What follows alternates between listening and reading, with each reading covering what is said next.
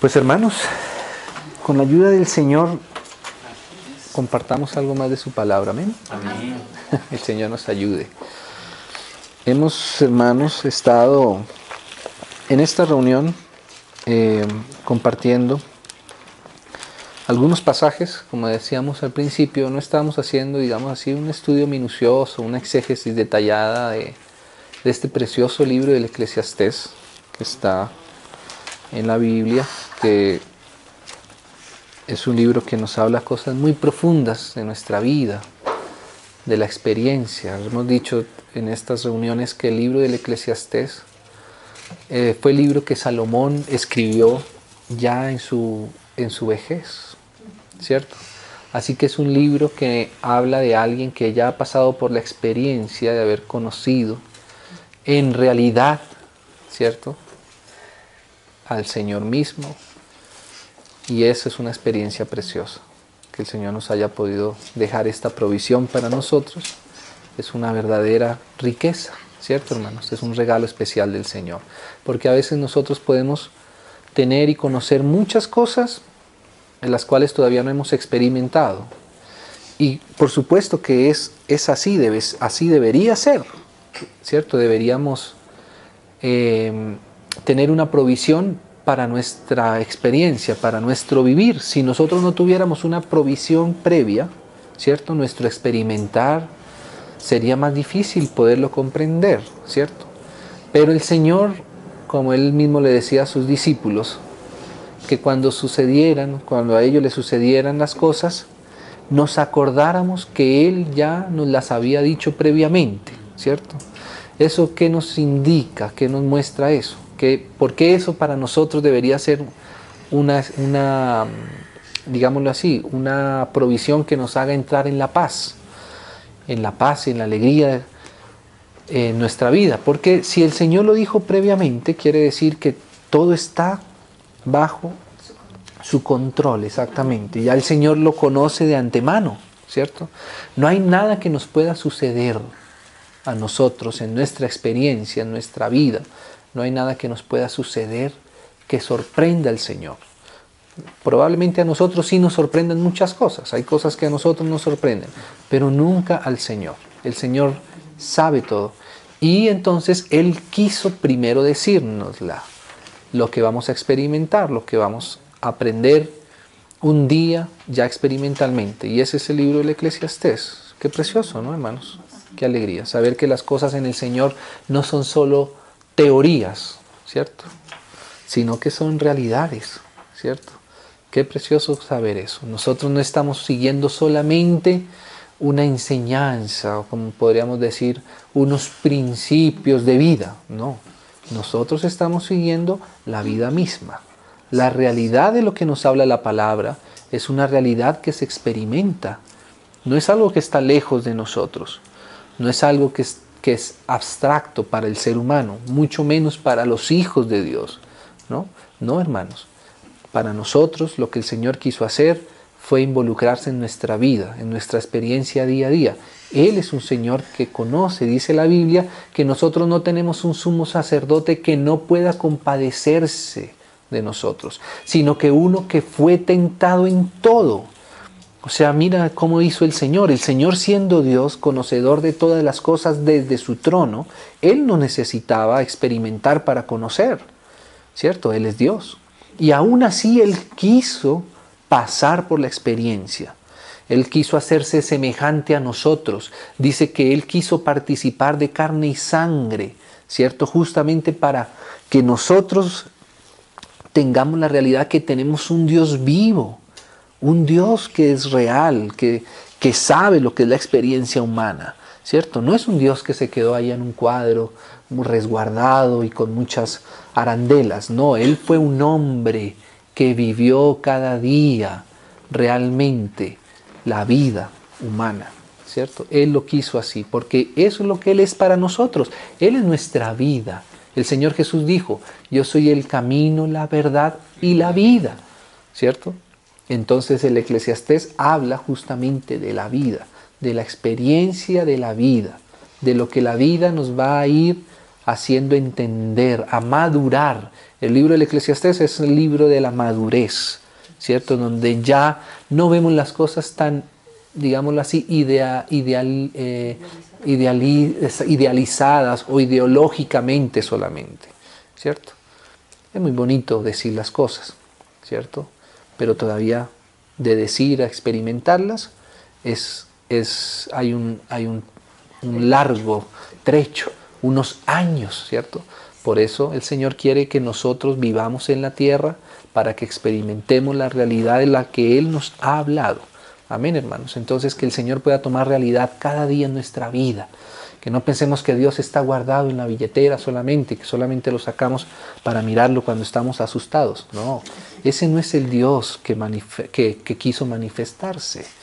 El Señor que dio su vida por nosotros quiere hacer de nuestra vida, ¿cierto? La realización de su obra. Qué precioso el Señor. Entonces, bueno, ya habíamos comentado algunos pasajes. Sería muy bueno poder eh, leer cada versículo, hermanos, porque cada versículo de estos es tan real, ¿cierto? Pero estamos pasando, como decíamos eh, ahora con mi hermano, como digamos, como saltando de piedra en piedra, ¿cierto? Ni siquiera nos hemos sumergido todavía en, en, el libro mismo, pero bueno, pero ahí vamos tocando lo que el Señor con su ayuda nos dé. Entonces habíamos tocado la última parte, hermanos, esa, esa porción que habla ahí de, del tiempo, ¿no? De que todo tiene su tiempo y que todo el Señor lo hizo hermoso en su tiempo, ¿cierto? Cosas que vamos experimentando con la vida, con los años. Entonces, hermanos, quisiera tocar este pasaje que está en el capítulo 5, en esta oportunidad. Este pasaje, que es muy, muy impactante, hermanos. Realmente estos pequeños versos son la diferencia entre haber conocido la manera en cómo nosotros eh, nos relacionamos con el Señor Solo si entendiéramos estos dos versículos que siguen aquí, nuestra vida pasaría de ser una vida eh, simple, digámoslo así, tangencial con el Señor, a realmente experimentar lo que el Señor quiere hacer con nosotros a profundidad. Esta es la diferencia entre conocer al Señor, ¿cierto? Al Señor mismo y solo conocer algo de Él, ¿cierto? Este versículo, estos versos son muy preciosos. Leámoslo con la ayuda del Señor y confiémonos en que su Espíritu sea el que nos pueda realmente tocar y, hablar su palabra. Dice así, mira, dice. Salomón, ¿no? Hablando. Él que fue el que edificó, el capítulo 5 del versículo 1. Él que fue el edificador del templo, hermanos. ¿Recuerdan que Salomón recibió del rey David ¿cierto? El diseño del templo, nada más y nada menos. Y ese templo, esos diseños que él recibió de su padre, el rey David, David los recibió de Dios mismo. Eso nos enseña la Biblia, ¿cierto? El diseño de Dios. Leámoslo rápido, leámoslo rápido para, para, pues para ver que esto realmente es de mucho peso, ¿no?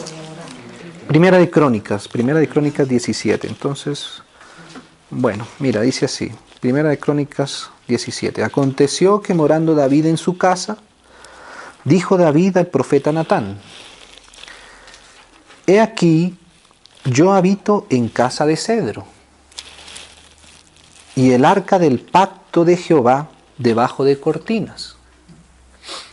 Como quien dice, vivía más, había un trabajo más desarrollado en la misma casa de David que en, la, que en la casa del Señor, ¿cierto? Porque ahí hasta ese momento estaba solamente el tabernáculo. Y Natán dijo a David, Natán era el profeta, haz todo lo que está en tu corazón, ¿cierto? Por ahí recordábamos que de David el Señor dijo que era un hombre conforme a su corazón. O sea que entendiendo un poco lo que había subido al corazón de David, entendemos el corazón de Dios, ¿cierto? Porque es como si el corazón de Dios hubiese encontrado amistad, digámoslo así, eh, correspondencia en el corazón de David, ¿cierto? Haz todo lo que está en tu corazón. ¿Por qué? Mira, porque Dios está contigo. Señor quiere poner lo suyo en nuestros corazones, ¿cierto? Él quiere poner lo de Él en nosotros. Qué precioso, ¿no? Ahí empezamos a ver que la cosa es un poco distinta. Nosotros queremos que lo que hay en nuestro corazón, ¿cierto?, esté en el corazón de Dios. Y está bien, el Señor nos concede también eso por un tiempo, pero cuando el Señor se va acercando a nosotros, Él también quiere poner lo suyo en el nuestro, que es más importante y más valioso. En aquella misma noche vino palabra de Dios a Natán diciendo, ahora es Dios el que va a hablar, ve y di a David mi siervo, que somos todos siervos. Así ha dicho Jehová, Tú no me edificarás casa en que habite. O sea que lo que había en el corazón de David, lo que había subido al corazón de David, era una casa para Dios. Una morada donde Dios pudiera tener su presencia en medio de su pueblo. Y eso pasa también en nuestra vida un día. Un día nosotros entendemos que Dios está haciendo una casa. Y esa casa es la iglesia. Esa, es la casa, esa casa es la comunión de los hijos de Dios. Él no solamente quiere hacer algo conmigo en lo privado y en lo particular, sino que con eso que Él hace en lo privado, Él quiere llevarnos cada vez más a su iglesia, a su casa, a la edificación de la iglesia del Señor. ¿Cierto? Todo esto es un lenguaje figurado que nosotros hoy día tenemos la realidad. Tú no me edificarás casa en que habite, porque no he habitado casa en alguna en, casa alguna, desde el día que saqué a los hijos de Israel hasta hoy, antes estuve en tienda, de tienda en tienda y de tabernáculo en tabernáculo, ¿no? Entonces, bueno, eh, ahí empieza el Señor a hablar, ¿no? Entonces dice así, el versículo 11, y cuando tus días sean cumplidos para irte con tus padres, porque como habíamos leído, todo tiene su tiempo, tiempo de morir, tiempo de nacer, tiempo de morir, levantaré descendencia después de ti, a uno entre tus hijos y afirmaré su reino. Ese es Salomón. Él me edificará casa. O sea, Salomón era el que iba a hacer esa edificación. Y yo confirmaré su trono eternamente. ¿no? Una figura del Señor Jesús, de la figura del, del rey, que es, al Señor Jesús se le llama el Hijo de David. ¿no? Entonces, el Señor Jesús es una figura, es más bien, Salomón es una figura del Señor, del, rey Salomón que edifica la casa de Dios. El Señor Jesús dijo así, yo edificaré mi iglesia. O sea que la obra de edificación es del Señor, ¿no? De eso nos habla eh, Salomón, ¿cierto? Del Señor edificándonos, construyéndonos como templo. En 1 Corintios 3 Pablo dice, ¿No sabéis que vosotros sois el templo del Dios viviente, ¿cierto? Y que el Espíritu Santo mora en vosotros. Entonces lo que está haciendo el Señor es edificándonos, ¿cierto? Y esa es una obra de Él. Nosotros no podemos edificar. Él es el que edifica. Pero Él, para que Él pueda edificar, nuestro corazón tiene que, como cantábamos ahora, rendirse a lo que Él quiere. Y lo que Él quiere es esto. Lo que el Señor puso en el corazón de David fue que David quisiera que existiera una casa para el Señor. ¿Cierto? Y ahí él le enseña cómo hacerlo, ¿no? Entonces dice, leamos el versículo 2. Y levantándose el rey David, puesto en pie, dijo, Oídme, hermanos míos y pueblo mío. Yo tenía el propósito de edificar una casa en el cual reposara el arca del pacto de Jehová y para el estrado de los pies de nuestro Dios, y allí y había ya preparado todo para edificar. ¿Cierto? Mas Dios me dijo, tú no edificarás casa a mi nombre porque eres hombre de guerra y has derramado mucha sangre. Pero Jehová, el Dios de Israel, me eligió de toda la casa de mi padre, para que perpetuamente fuese rey sobre Israel, porque a Judá escogió por caudillo y de la casa de Judá la familia de mi padre, y entre los hijos de mi padre se agradó de mí, para ponerme por rey sobre, todas sobre todo Israel. Y de entre todos mis hijos, porque Jehová me ha dado muchos hijos, eligió a mi hijo Salomón, que es el escritor del Eclesiastés, para que se siente en el trono del reino de Jehová sobre Israel, y me ha dicho, Salomón tu hijo, él edificará mi casa, y mis atrios, porque a éste he escogido por hijo, y yo le seré a él por padre. ¿no? Entonces ahí dice el versículo 9, y tú, Salomón, hijo mío, reconoce al Dios de tu Padre y sírvele con corazón perfecto y con ánimo voluntario. Porque Jehová escudriña los corazones de todos, fíjate, y entiende todo intento de los pensamientos. Qué tremendo, ¿no? Hasta los intentos del pensamiento. Si tú le buscares, lo hallarás. Mas si lo dejares, Él también te desechará para siempre. Mira pues ahora que Jehová te ha elegido para que edifiques casa para el santuario. Esfuérzate y hazla. Y David dio a Salomón, su hijo, el plano del pórtico del templo y sus casas. Mira aquí es donde está, ¿no? David dio a Salomón, su hijo, el plano del pórtico, o sea, el plano sobre el cual el Señor va a edificar, porque la iglesia tiene un plano, ¿cierto? ¿Y quién hace el plano? ¿Quién se inventó el plano? El Señor, porque es el que la habita, ¿cierto? El que ha dado, el que ha pagado por la casa es el que determina el diseño de la casa, ¿cierto? Entonces, él entendía esto, ¿no? Y dice, sus casas, sus tesorerías, sus aposentos, sus cámaras y la, y la, casa del propiciatorio. Asimismo el plano de todas las cosas que tenía en mente para los atrios de la casa de Jehová, para todas las cámaras alrededor, para las tesorerías de la casa de Dios y para las tesorerías de las cosas santificadas. ¿No? Y bueno, ahí, ahí sigue diciendo todo lo demás que, que, que, que, que, David le transmitió a Salomón. Dice el versículo 19, ¿no? 28, 19. Todas estas cosas, dijo David, mira, todas estas cosas me fueron trazadas por la mano de Jehová, de Dios. ¿Ve? Entonces, ¿de dónde recibió David los planos de la casa de Dios? De Dios mismo. ¿Y de dónde nació el, el anhelo de David de edificar casa a Dios? De Dios mismo.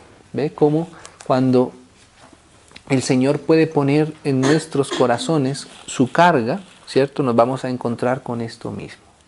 ¿De qué trata el Nuevo Testamento? De la casa de Dios, de la iglesia, del Hijo edificando la casa de Dios, ¿cierto? ¿No es eso lo que tenemos en la Biblia? Los cuatro primeros libros del Nuevo Testamento es el Evangelio de Dios, ¿cierto? Es el Señor mismo haciendo una obra, ¿cierto? Y de ahí en adelante, Hechos, Romanos, Corintios, Gálatas, Efesios, Tesalonicenses, Filipenses, ¿qué es eso? Es la edificación, es la casa de Dios siendo edificada, la iglesia es la casa de Dios, ¿cierto? Y ahí estamos nosotros, ¿cierto? Y la culminación, el Apocalipsis, ¿de qué nos habla? Del templo de Dios, la nueva Jerusalén, el templo de Dios, donde Él es el mismo que la habita, ¿no? Me fueron trazadas por la mano de Jehová que me hizo entender todas las obras de diseño, ¿no? Dijo además David a Salomón, su hijo, anímate y esfuérzate y, manos a la obra. No temas ni desmayes, porque Jehová, Dios, mi Dios, estará contigo. Él no te dejará ni te, ni te desamparará hasta que acabes toda la obra para el servicio de la casa de Jehová. En eso es que el Señor está con nosotros. En eso es que el Señor quiere ampararnos, ¿cierto? Quiere ayudarnos. Quiere sernos la fuerza para este que es su trabajo, que es para la eternidad. Ya habíamos leído lo que Salomón entendió, ¿cierto? Que todo es vanidad, ¿cierto? Pero lo que permanece para siempre, ¿sabe qué es lo que aparece allá al final? Que nunca se acaba todo. Ya la morada de Dios, la nueva Jerusalén. Eso es lo que es eterno. En eso es que nosotros debemos poner nuestros ojos, en la eternidad. Lo demás se desvanece. Pero lo que permanece para siempre es lo que Dios está haciendo, lo que el Señor está haciendo. Entonces Salomón edifica el templo, ¿no? Si uno se da cuenta ahí más adelante, pues por ejemplo, eh, a ver, esto lo podemos ver en, en, Reyes, por ejemplo. a ver, eh, sí, 9.1. Cuando Salomón hubo acabado la casa, hubo acabado la obra de la casa de Jehová y la casa real y todo lo que Salomón quiso hacer, Jehová apareció a Salomón la segunda vez, como le había aparecido en Gabá, en Gabaón. Y le dijo, yo he oído tu oración y tu ruego que has hecho en mi presencia. Yo he santificado esta casa que tú has edificado. Yo he santificado. La santificación es el Señor en nosotros, ¿cierto? En su casa. El que santifica, el que le da la santidad a la casa de Dios es su presencia en la casa, ¿cierto? Eso es lo que llena de santidad la iglesia, la casa. No es nuestra santidad, es la de Él la que santifica.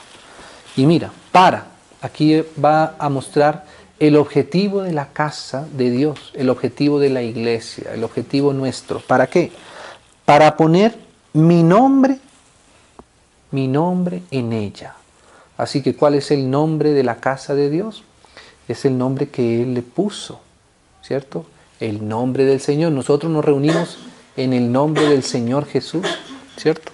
Ese es el nombre bajo el cual nosotros nos amparamos. No queremos ponerle otro nombre, es el nombre que el Señor quiso ponerle. Nosotros quisiéramos ponerle otros nombres, pero el Señor quiere ponerle el de Él. Y el de Él nos debería ser suficiente, ¿cierto? Para eso el Señor quiso su casa. Y esto está dentro del diseño. Mire que ese diseño era porque el Señor quería hacer algo ahí. Y ese algo es este para. ¿Para qué? Para poner mi nombre en ella. La iglesia es la contenedora del nombre del Señor. Por eso, hermanos, cuando nos pregunten en qué iglesia nos reunimos, ¿cierto? Es la iglesia del Señor Jesús, ¿cierto? Ese es el nombre de la iglesia. Porque es el nombre de Él. Para poner mi nombre en ella. Para siempre. Esto es lo que es eterno. Esto es contrario a la vanidad. La vanidad es lo que se desvanece y lo que es para siempre es lo que es eterno. Entonces el Señor quiere ponernos bajo su nombre eternamente, bajo su propiedad. Y en ella estarán, mire lo que hay en la iglesia, mis ojos. O sea, que, ¿qué es lo que hay en la iglesia? Los ojos del Señor.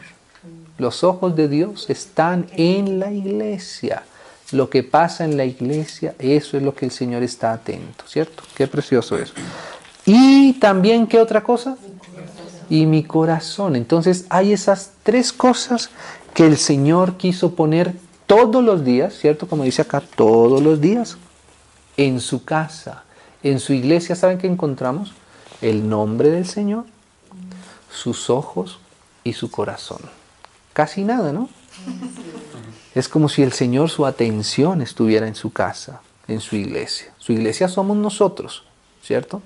Pero nosotros siendo edificados con otros también, ¿cierto? Todo esto yo sé que está bien desarrollado en, eh, ya en, nuestros, en nuestro eh, corazón también para el Señor, ¿no? Entonces, imagínate, ahí terminó eso Salomón y imagínate que a uno se le aparezca el Señor, porque aquí dice que se le apareció, ¿no? Se le apareció para decirle esto a Salomón. O sea, eso es, la revelación nuestra, hermanos. Cuando a nosotros el Señor se nos aparece, es para revelarnos cosas. Y cuando viene una revelación del Señor, es para la eternidad. ¿Cierto? El Señor no se aparece solamente para hacer algún show sobrenatural. El Señor se aparece para traernos su revelación misma. ¿Cierto? Y el Señor, si se nos apareciera, probablemente nos seguiría haciendo entender esto que hizo entender a Salomón, porque esto es lo más precioso que el Señor tiene para mostrarnos. Su nombre en nosotros, sus ojos en nosotros, su corazón en nosotros. Qué precioso es eso, ¿no? Entonces, ese fue Salomón, ¿no? Ahora, bueno, ahora sí vayamos a Eclesiastés, porque realmente Salomón era bien muchacho cuando estaba construyendo y edificando todo esto. Digamos que ahí vemos la vida de Salomón en cuanto a lo externo. La edificación de la casa de Dios fue lo que hizo Salomón fuera de él. El eclesiastés fue la edificación dentro de él. ¿Ve? Ahora ya por dentro, la realidad. ¿Cierto? Entonces capítulo 5 de Eclesiastés. Cuando fueres a la casa de Dios. Uy. Por eso leímos los pasajes que estábamos leyendo. Porque mira, cuando uno dice así, cuando fueres a la casa de Dios. Hermanos, porque a veces nosotros, al no ver lo que es, de dónde proviene la casa de Dios, ¿cierto? No tomamos tan en serio lo que es la casa de Dios, ¿cierto? Si a nosotros el Señor se nos hubiera aparecido como se le apareció a Salomón y nos hubiera dicho respecto a su casa, ¿cierto? Lo que el Señor le dijo a Salomón. Para nosotros la casa de Dios seguramente empezaría a tener una, un valor distinto. ¿No les parece, hermanos? ¿No les parece? Cuando el Señor se aparece y nos dice algo, eso que Él nos, de eso que Él nos habla cambia nuestra percepción, ¿cierto? De pronto el Señor viene y nos muestra algo que a nosotros nos parecía, digámoslo así, más común, o más simple, o más sencillo, o algo más, ¿cierto? De, un manejo más, más eh, común, digámoslo así. Mire lo que le pasó al apóstol Pablo. El apóstol Pablo no sabía con quién se estaba metiendo él perseguía a los cristianos. Para él era solamente un grupo de cristianos, rebeldes que no querían seguir la religión establecida por el imperio, ¿cierto? Cuando se le apareció el Señor Jesús, ¿cierto? El Señor Jesús le dijo, bueno, Pablo le dice, bueno, Señor, ¿quién eres? ¿Cierto? Y el Señor Jesús le dice así, yo soy Jesús a quien tú persigues, ¿cierto? ¿A quién era que Pablo perseguía? Pablo perseguía a la iglesia. Pero él pensaba que perseguía solo a la iglesia. Hay unos hermanitos ahí simples que se reúnen de tanto en tanto. Ay, ¿cierto? Pero el Señor se apareció y le dijo, no, no es solo mi iglesia. En la, en la iglesia estoy yo como responsable de mi iglesia, ¿cierto? Cuando alguien va a tocar la iglesia, ¿sabe con quién ¿Quién sale a abrir la puerta de alguien que, quiera tocar la iglesia? Quien sale, quien abre la puerta es el Señor Jesús mismo, ¿cierto? Ya no solamente el hermanito tal o, ¿cierto? Que, que es tan imperfecto y es tan chistosito, no. No es solamente el hermanito. En ese hermanito, ¿cierto? Está el Señor reconociendo su iglesia, ¿cierto? No es el grupito de hermanitos, no solamente el grupito, es la iglesia de Dios en donde habita Dios, en donde están los ojos de Dios y está el corazón de Dios puesto. ¿Sí me hago entender? Entonces ahí Pablo se dio cuenta, ¿cierto? Ah, ay, imagínese hermano. Pablo encontrarse cara a cara con Dios sabiendo que él había estado persiguiendo a la iglesia. Ahora Dios se le presenta como que él mismo era quien estaba poniendo la cara por su iglesia qué pequeño se debió haber sentido Pablo en ese momento, ¿cierto? Yo creo que Pablo ahí diría, no, si yo hubiera sabido quiénes eran estos pobres hombres y estas pobres mujeres, no, imagínense, ni, ni siquiera me hubiese yo atrevido ni siquiera a, tocarlos con, un, con un pétalo de una rosa, como se dice. Pero ¿por qué? ¿Cuándo Pablo percibió? Cuando el Señor se aparece y le revela quién es la iglesia. ¿Cierto? Y ahí Pablo entonces empieza a comprender lo que es la iglesia. Por eso Pablo es la persona que más escribe de la iglesia en el Nuevo Testamento. Y escribe con esa realidad de haber visto al mismo que habita y mora en la iglesia. ¿Ven? Entonces cuando Salomón dice aquí, cuando fueres a la casa de Dios, ¿cierto? Salomón está hablando con esa realidad de que a él mismo se le apareció el Señor, como acabamos de leer, para hablarle acerca de su iglesia. Hermanos, no solamente son reunioncitas, ¿cierto? Es la casa de Dios, en donde mora Dios, el Dios vivo. ¿A quién le pertenece esa casa? A Dios mismo, ¿cierto? Entonces mira cómo Salomón escribe, dice, cuando fueres a la casa de Dios, solo esta frase ya nos debería, ¿cierto? Si fuera el Señor el que se nos apareciera, seguramente que esta frase nos haría temblar. Señor, tu casa, es que es la casa de Dios. no es el grupito tal o cual o la fundación X o Y, no, es la casa de Dios. Ojalá pudiéramos nosotros identificarnos eh, de esa manera con el Señor, ¿cierto? Cuando fueres a la casa de Dios, mira, guarda tu pie. ¿Qué quiere decir? Salomón con la experiencia de haber visto a Dios. Él recibió los planos de su padre y edificó la casa. Y Dios se le apareció para mostrarle lo que significaba, lo que era esa casa. ¿Cierto? Por eso Salomón entendía esto con mucha realidad. ¿Sabe qué? Guarda tu pie, dice Salomón. Guarda tu pie. ¿Qué es? Pisar con cuidado. Mirar dónde ponemos nuestros pies cuando estamos en medio de la iglesia. ¿Cierto? caminar con cuidado, ¿cierto? De eso nos habla Salomón en la experiencia de su madurez, hermanos. Conducirnos en la casa de Dios es algo que el Señor tiene que revelarnos por su Espíritu, ¿no? Como le dice Pablo a Timoteo, si recuerdan ese verso ahí, como le dice Pablo a Timoteo, leámoslo en el Nuevo Testamento para que nos demos cuenta cómo esto es algo real para hoy, incluso en nosotros. Vamos a ver si, lo encontramos rápido. Primera a Timoteo, Primera Timoteo capítulo 3, versículo 14. Esto te escribo, está hablando Pablo a Timoteo, Pablo siendo ya un anciano, no solamente espiritual, sino también en edad. Ya Pablo, esta es, la última, posiblemente, carta que escribió Pablo, la segunda carta a Timoteo, donde él ya dice incluso que él ya sabe que se va a morir, que él se va, que va a partir ya con el Señor. Y Timoteo es un hermano joven, ¿cierto?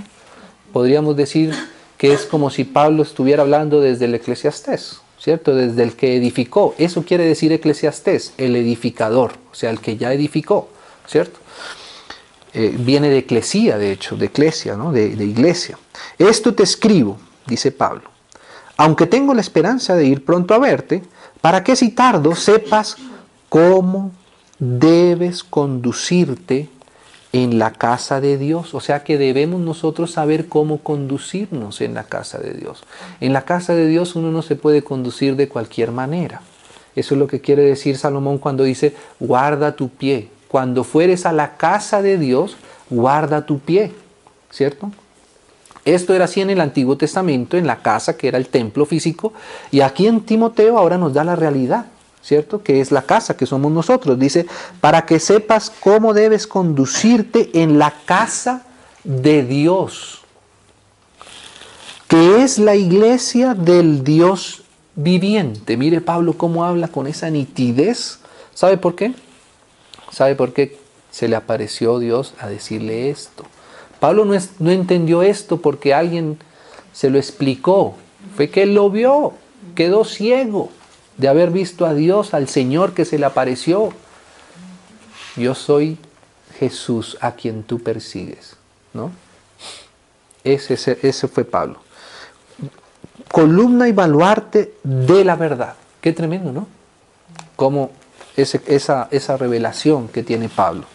Entonces dice aquí, volvamos a Eclesiastés en el capítulo 5. Entonces dice así, cuando fueres a la casa de Dios, guarda tu pie, o sea, debemos pisar con cuidado. ¿cierto? Caminar con cuidado, no de cualquier manera, ¿cierto? La iglesia tiene maneras de entrar, maneras de salir, manera de comportarnos. Todo esto tiene mucho detalle en la Biblia, pero yo sé que mis hermanos entienden también todo lo que significa guardar el pie, tener cuidado en la casa de Dios. Y acércate, que el Señor quiere que nos acerquemos, él no quiere que nos alejemos, quiere que nos acerquemos. El que quiere alejarnos de la casa de Dios, de la comunión, es el enemigo de Dios. El Señor quiere que nos acerquemos. Él dice, sí, camina con cuidado, pero no te vayas, acércate, pero camina con cuidado, pero acércate al mismo tiempo, o sea, las dos cosas, ¿no? Las dos cosas. Y acércate más para oír, mire lo que Dios, lo que el Señor le reveló a Salomón, más para oír que a veces nosotros queremos solamente acercarnos para hablar. Hablar es de lo nuestro, oír es lo de Dios. Lo que le pasó a Pablo, Pablo creía que hacía muchas cosas para Dios y no se daba cuenta que estaba era peleando contra Dios y contra su iglesia. ¿No?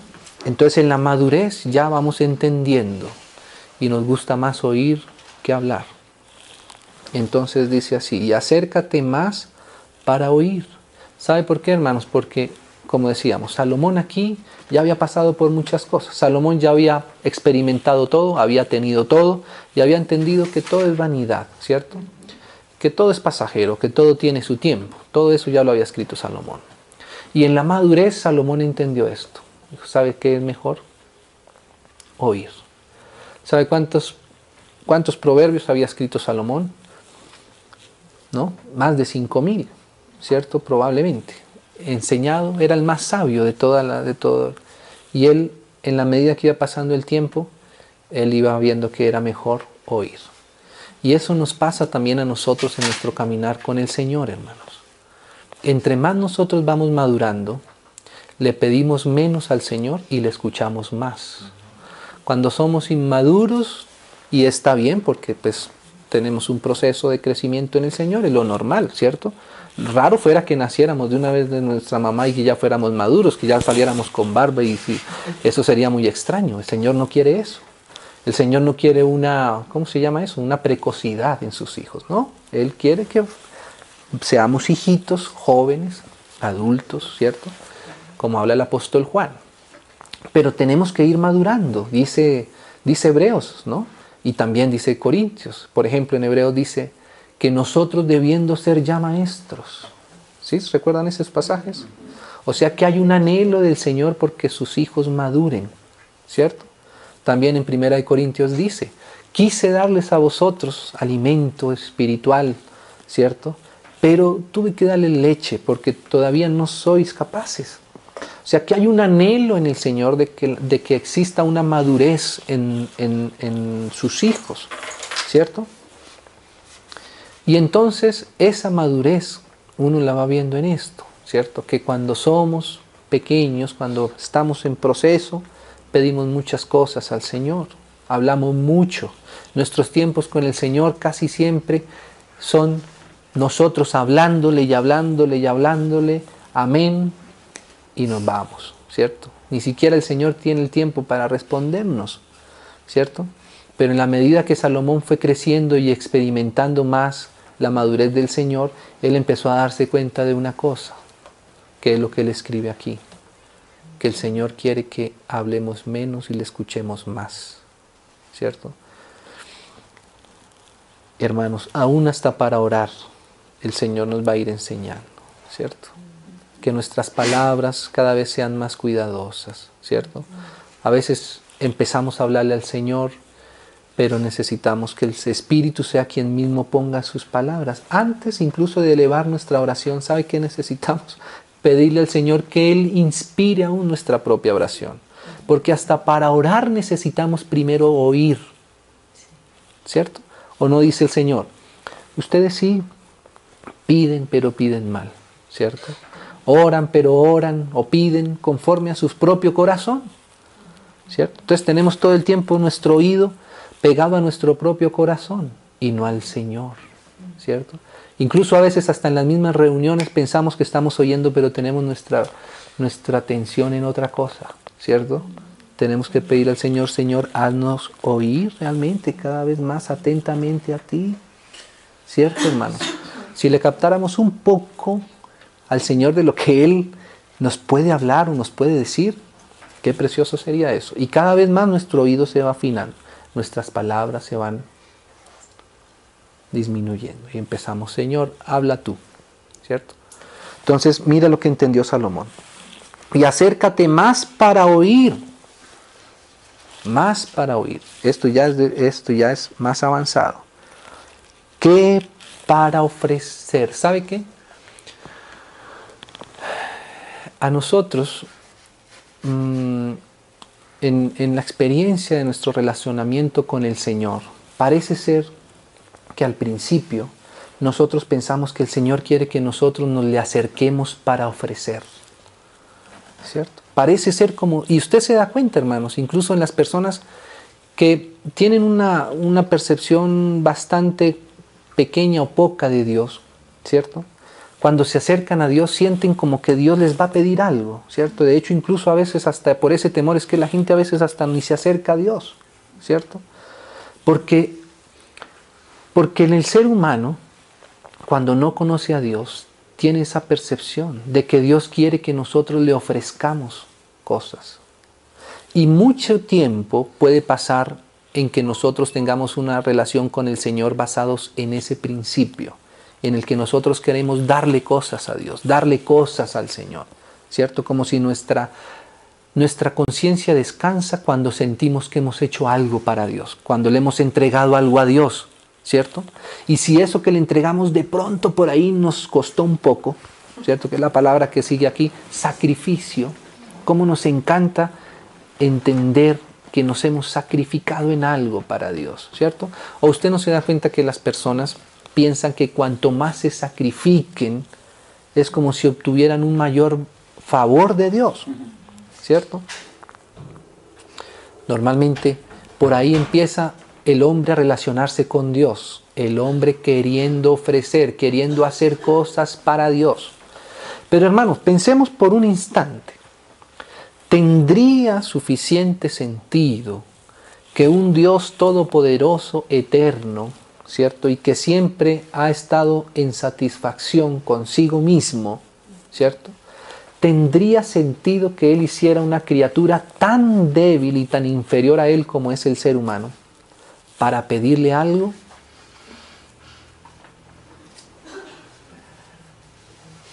¿Cierto? Como que hay algo ahí que, empieza el Señor a mostrarse, ¿cierto? En nuestra vida y decir, tú crees que yo, siendo Dios Todopoderoso, ¿cierto? Quisiera que tú me dieras algo, o sea, piensas que realmente eh, esa es la función, esa es la relación que Dios quiere tener con, que, que Dios quisiera tener conmigo, contigo, con nosotros. Hermano, cuando uno va conociendo más a Dios, uno encuentra esto, que sabe cuál es la alegría de Dios, el que Él nos quiere dar y que Él nos quiere llenar. Eso es contrario a lo que nosotros pensamos normalmente en nuestros corazones. Mientras nosotros nos deleitamos en nosotros mismos y nos alegramos de darle algo a Dios, ¿cierto? Realmente es al contrario. Dios es el que quiere darnos. Dios es el que quiere proveernos. Dios es el que inició todo esto y el que lo quiere culminar el que inició la buena obra, dice Pablo. ¿O quién nos dio la vida? ¿Cierto? Desde ahí parte todo. ¿Acaso lo primero que se nos da a nosotros, que es la vida, no nos la da Dios? ¿Y será que Dios nos va a dar la vida, que nadie nos la puede dar, para nosotros tratar de ofrecerle qué?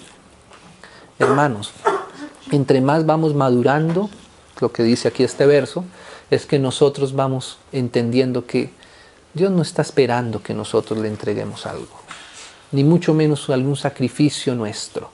Dios lo que quiere es que nosotros recibamos de Él. Y ese es un principio mucho más elevado. Hermanos, así es la relación con Dios. Pensamos que entre más maduros, más cosas le damos a Dios. No, hermano, no se deje engañar. La vida realmente en el Señor es que entre más vamos madurando, más vamos recibiendo de Él. Y entendemos que todo lo recibimos de Él. Todo, absolutamente todo. ¿Y que nosotros qué podemos dar? Nada. Por lo menos nada que no hayamos recibido primero. Como dice Pablo, bueno, ¿y de qué te glorías? Como si no hubieras recibido nada. Como, si, como si no lo hubieras recibido. Y si lo recibiste, ¿de qué te vas a gloriar? ¿Qué puedes presentar que no hayas primero recibido? Nuestra vida consiste no en lo que nosotros le podamos dar a Dios, sino en lo que nosotros podamos recibirle a Él. ¿Cierto? Así ha sido siempre, hermano. Siempre el Señor es el que nos quiere dar. Y en eso tenemos nosotros que ir conociendo a Dios. En lo que Él nos quiera dar. Lo que Él nos, nos quiere mostrar y nos quiere dar. Entonces mira, acércate más para oír que para ofrecer sacrificios. ¿Cierto? Y dice aquí, sacrificio de los necios. ¿Qué es necedad? La necedad justamente es hacer las cosas eh, de una manera ligera, de una manera rápida. Cuando uno ve todo lo que está implicado en, alguien que es necio, ahí va a aparecer la imprudencia, el acelere, hacer las cosas sin, sin, sin, sin, calcular, sin medirlas, sin pesarlas. Entonces nosotros somos muy rápidos y el Señor quiere que esa, esa rapidez nuestra vaya disminuyendo y vayamos atendiéndole cada vez más a Él. Hermanos, ¿no le parece precioso que nuestra vida sea cada vez ir escuchando más? Eso es lo que quiere el Señor, que le escuchemos, ¿cierto? Entonces dice así, no te des prisa con tu boca, ni tu corazón se, apresure a proferir palabra delante de Dios. Qué tremendo es esto, ¿no? Por eso a veces también en la iglesia hay tiempos de silencio. Qué precioso. Es precioso cuando oramos, no estamos diciendo que no vamos a orar, por supuesto, claro, todo tiempo, sin cesar, dice, ¿cierto? Pero esa oración debe ser una oración, digámoslo así, cada vez más bidireccional.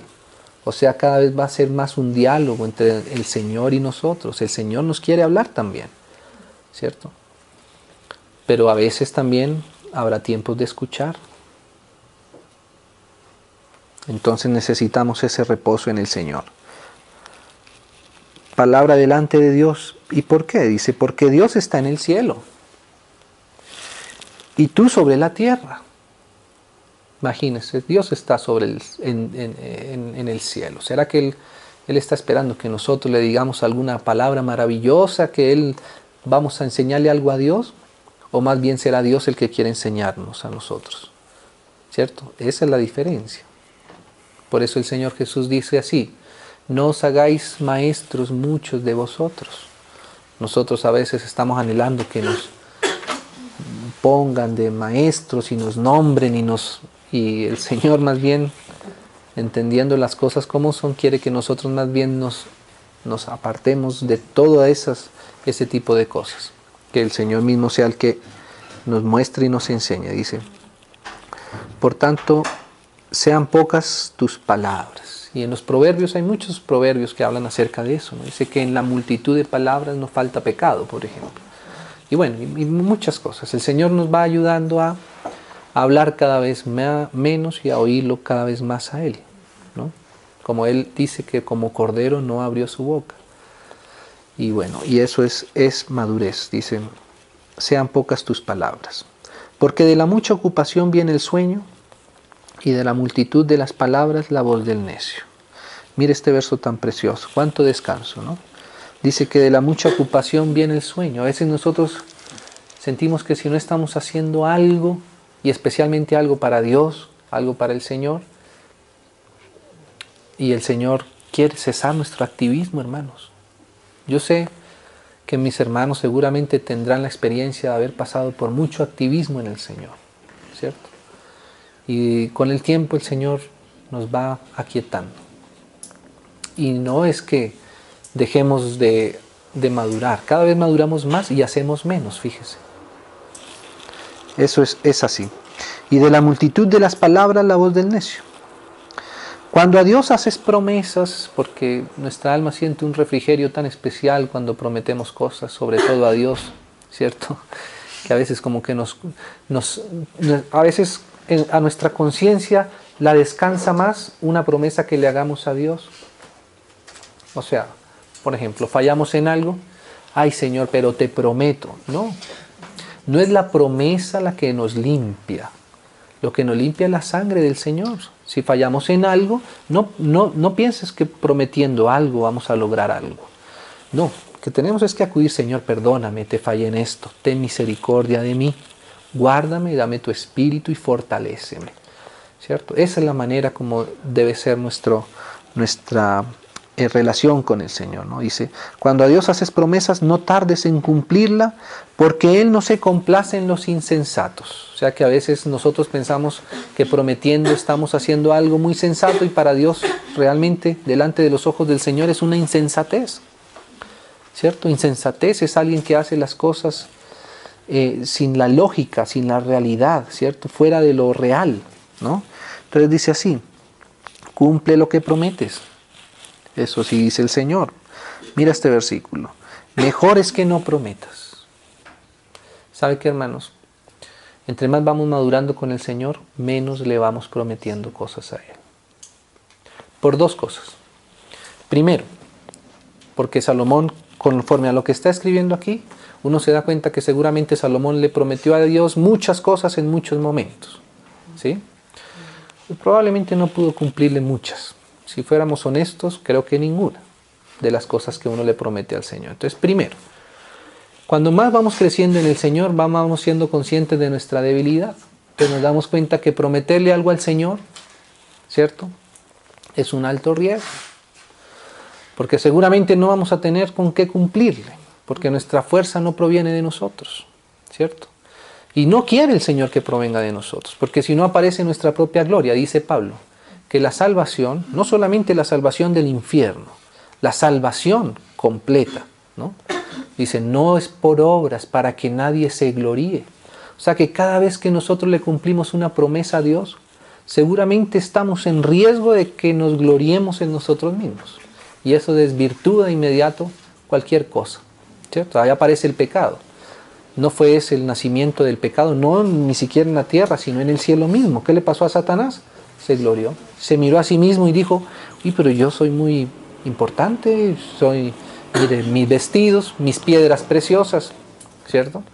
Entonces el Señor sabe que nuestro corazón, y además por lo que ya habíamos dicho antes, cree que Dios, el Todopoderoso, necesitaba de una criatura para que le hiciera algo.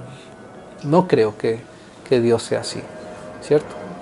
Entonces, primero eso, que no prometamos porque probablemente nunca vamos a poder cumplir lo que prometemos. Más bien sabe para qué a veces el Señor utiliza nuestras promesas. Para irnos enseñando, para irnos mostrando que la fuerza nos viene de Él. ¿Es así o no es así? Entonces, normalmente el Señor utiliza nuestras promesas para mostrarnos, ¿cierto? Que no las podemos cumplir. Pero segundo, hermanos, si realmente hay algo en tu corazón para el Señor, ¿cierto? ¿Por qué tendrías que prometerlo? ¿Por qué no esperas y descansas que el Señor, ¿cierto? Es el que va a hacer las cosas. ¿Para qué prometo algo que sé que va a ser así? Cuando ya desconfío de mi propia fuerza, empiezo a confiar en la fuerza del Señor por medio de la fe. Dice, porque para mí, porque lo que ahora vivo lo, en la carne, lo vivo qué? En la fe del Hijo de Dios. Luego, si vivimos por la fe del Hijo de Dios, ¿cierto? Si ya esa, esa realidad se ha formado en nosotros, ¿qué sentido tiene prometer?